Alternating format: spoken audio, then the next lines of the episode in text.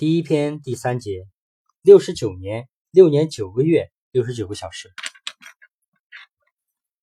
莫斯科，一九九一年八月十九日的清晨，这里的黎明静悄悄的，但熟睡的人民都被一声惊呼吵醒，政变了。这是很多人拿起铃声刺耳电话声听到的第一句话。闻讯者忙打开电视机、收音机，里面传出的都是播音员反复播送。苏联国家紧急状态委员会对苏联人民的呼吁书的镜头和声音，在我的祖国和我国各族人民命运面临严重危急的时刻，我们向你们发出呼吁：伟伟大的祖国面临致命的危险。由戈尔巴乔夫发起并开始的改革政策，原想作为保障国家迅速发展和使社会生活民主化的手段。却因种种原因已走入死胡同，失去信仰、冷漠、绝望和取代了最初的热情和希望。各级政权失去了居民的信任，在社会生活中玩弄权术，取代了对国家和公民命运的关心，对国家各级机构进行了恶毒的嘲弄。整个国家实际上已经失去了控制，苏联人失去了安宁与欢乐。苏联人昨天还生活在一个统一的国家里，今天却成了家中被抛弃的人。苏联国家紧急状态委员会意识到破坏我们国家的危机的深度，他担负起了对祖国命运的责任，并决心采取最重大的措施，使国家和社会尽快走出危机。我们的生存和我们的子孙的前途，祖国的命运均取决于此。我们呼吁苏联全体公民意识到自己对祖国承担的义务，并大力支持苏联国家紧急状态委员会，支持在使国家摆脱危机方面做出的努力。播音前的声音像强烈的冲击波，叩击着人民的耳膜和心扉。正在摒弃凝神的倾听的人民还不知道，克伯格特种部队阿尔法小组。已在两个小时前悄悄包围了莫斯科郊区的叶利钦别墅，并在所有路口布置了岗哨。国防部长亚佐夫也向所有部队下达了进入临战状态的命令。精锐的卡捷米洛夫坦克师、图马摩托花步兵师和图拉空降师正遵照命令进入莫斯科，在交通警引导下控制各战略要地。而匆忙拟就的一些地方领导者表态和支持国家紧急状态委员会的声明和电报也开始在电视台上陆续播出。当时的美国总统老布什正在缅因州的肯纳邦特波特度假。卡斯特市文告发表前的不久，国家安全顾问斯考特罗夫匆匆走进了总统度假官邸。报告戈尔巴乔夫已被剥夺权力的消息，老布什不由一愣。按照白宫惯例，发生这样的大事，美国总统必须在明晨向全时代表态。斯考克罗夫特建议布什最好不要使用不合法的、非法的或不符合宪法的等过于刺激性的字眼，因为紧急状态委员会成员涵盖了副总统、总理和国防部长。克伯格主席、内务部长等几乎所有的实权人物，还有工会、农民协会等组织代表，与当年苏共领导集团逼迫形单影只的赫鲁晓夫下台的形式极其相似。政变成功系数很大，考虑不论谁上台，美国都要与之打交道，不能不留一条后路。思考克罗夫斯特等人经过反复斟酌。建议在批评紧急状态委员会时使用超越宪法这一低烈度的词，布什接受了。全世界都注意到，布什在讲话中谈到了戈尔巴乔夫做出的贡献，但使用的是过去时，似乎默认戈尔巴乔夫已被废黜的既成事实，尽管他心中充满了遗憾和无奈。但接下来的事态变化却出乎他们意料。头一天晚上才从阿拉木图返家的叶利钦。是被女儿塔基扬娜叫醒了。爸爸，快起来！发生政变了。他因在哈萨克领导人的送行宴上好酒贪杯，睁眼后还有些懵懵懂懂。塔基扬娜告诉他，成立了国家紧急状态委员会，还讲了亚纳耶夫、克六奇科夫等人的名字。叶利钦一出不相信，你都说些什么？这是非法的。但一打开电视机，所有的怀疑都成了多余。半个小时之后，叶利钦的警卫局局长科尔扎科夫以及俄罗斯政府主要官员都匆匆赶到了别墅。叶利钦稍作思维，决定尽快赶往俄罗斯议会大厦白宫。当车队从别墅直驶而出，科尔扎科夫和警卫人员都把枪放在胸前。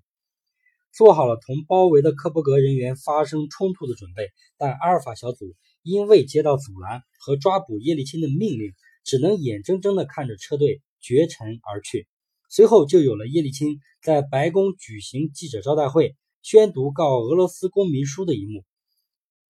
叶利钦以俄罗斯总统身份宣布这样一场右派反宪法的政变，呼吁俄罗斯公民对叛乱分子给予应有的回击。从而竖起了反紧急状态委员会的大旗。白宫的电话传真都没有被切断，叶利钦可以自由地和西方国家领导人通电话，争取国际支持。更令令人不解的是，第二天苏联的地方报纸不仅刊登了国家紧急状态委员会的声明，还有一半左右的报纸同时也刊载了俄罗斯领导人的呼吁，甚至苏共中央机关《真理报》也刊登了叶利钦声明的节选，标题为“俄罗斯领导人的立场”。十九日上午，有几十辆驶来的装甲车被一些市民拦在了克里米姆林宫旁的练马场南口。市民分头围住了一辆辆军车，打听、争论、叫骂。新华社记者看见一名身手敏捷的上校跳上了装甲车顶，对人群大声说：“我们是来维持首都秩序的，不是来镇压人民的。看，我的枪里没有子弹，我们的步兵战车里没有炮弹。”说着，他拿出了空的手枪、子弹盒，让群众们围观。而包围白宫的空降部队塔曼师的坦克，竟然在空降兵部队副司令列别德上校带领下，首先倒戈，在赶来群众的热烈欢呼声中，调转炮口向外部署到四个地方。中午十三时，叶利钦走出俄罗斯议会大厦，登上了塔曼师幺幺零号坦克，他的几名助手也随之登上了坦克。叶利钦发表了他致俄罗斯人民的声明，呼吁莫斯科人和俄罗斯全体公民进行反击。接着，他在电台对军人发表谈话：“在这个艰难的抉择时刻，请谨记你们对人民的誓言。你们的枪口不能够向着人民。俄罗斯军队的荣誉绝不能沾上人民的鲜血。”同时，顿巴斯、库兹巴斯、乌尔库特地区的跨地区煤矿工人委员会。发表声明谴责紧急状态委员会，宣布从八月二十日进行总同盟罢工。午后，在克里姆林宫宫外，也有人开启小型抗议活动，并在地铁张贴叶利钦声明的影印本。不久之后，就有许多人聚集在白宫外，周边已经用街心花园的铁栏杆、电话亭、长椅、水泥块、钢筋和卡车筑起了乱糟糟的路障，有的出租车和公交车。还捐出了自己的车辆，以强化这道防御墙。到了八月二十日早上，已有五万人到十万人聚集在白宫周边，其中女人和男人几乎一样多，不仅有青年和中年人，还有很多老人。一千多名自愿保卫白宫的退伍军人被用冲锋枪等武装起来。据说当天上午，国家紧急状态委员会已做出攻占白宫、拘留监禁叶叶利钦的决定。并拟在二十一日凌晨三点发起总攻，由空降兵和特种部队先上，装备特种武器的阿海法小组紧随其后。但军队和克伯格都拒绝执行命令。一些紧急状态委员会成员也发生动摇。自此，孰胜孰负已见分晓。事后有人称，在这被称为在悬崖边上挽救苏联的最后尝试，是历史上最蹩脚的政变。紧急状态委员会及其支持者中有那么多有经验的政治家，有久经战阵的将军元帅，还有令人色变的克伯格和其他强力部队负负责人，甚至不排除有率兵镇压过布拉格之春和策划过阿富汗政变的宿将。为什么这次表现的如此低能和缺乏常识？电话没有切断，媒体没有管住，逮捕行动迟缓，军事部署更加杂乱无章。其实这是冤枉了他们。他们是非不为也，乃不能也。紧急状态委员会发布的一道道命令几乎无人执行，他们最大的错误其实是大势已去，人心、军心、党心尽失的情况下，还以为靠传统手段仍能扭转局面。细心的人发现，冥冥中出现了三个与六九有关的数字。从一九二二年十二月三十日，苏维埃社会主义共和国联盟正式成立，到八一九事件失败后的一九九一年十二月二十六日正式解体，历时六十九年。从一九八五年三月戈尔巴乔夫上台开始改革，到克林姆林宫红旗落地，历时六年零九个月。从国家紧急状态委员会发动到垮台，历时只有六十九个小时。苏联和苏共就是以这样一种惊人的加速度滑向粉身碎骨的万丈深渊。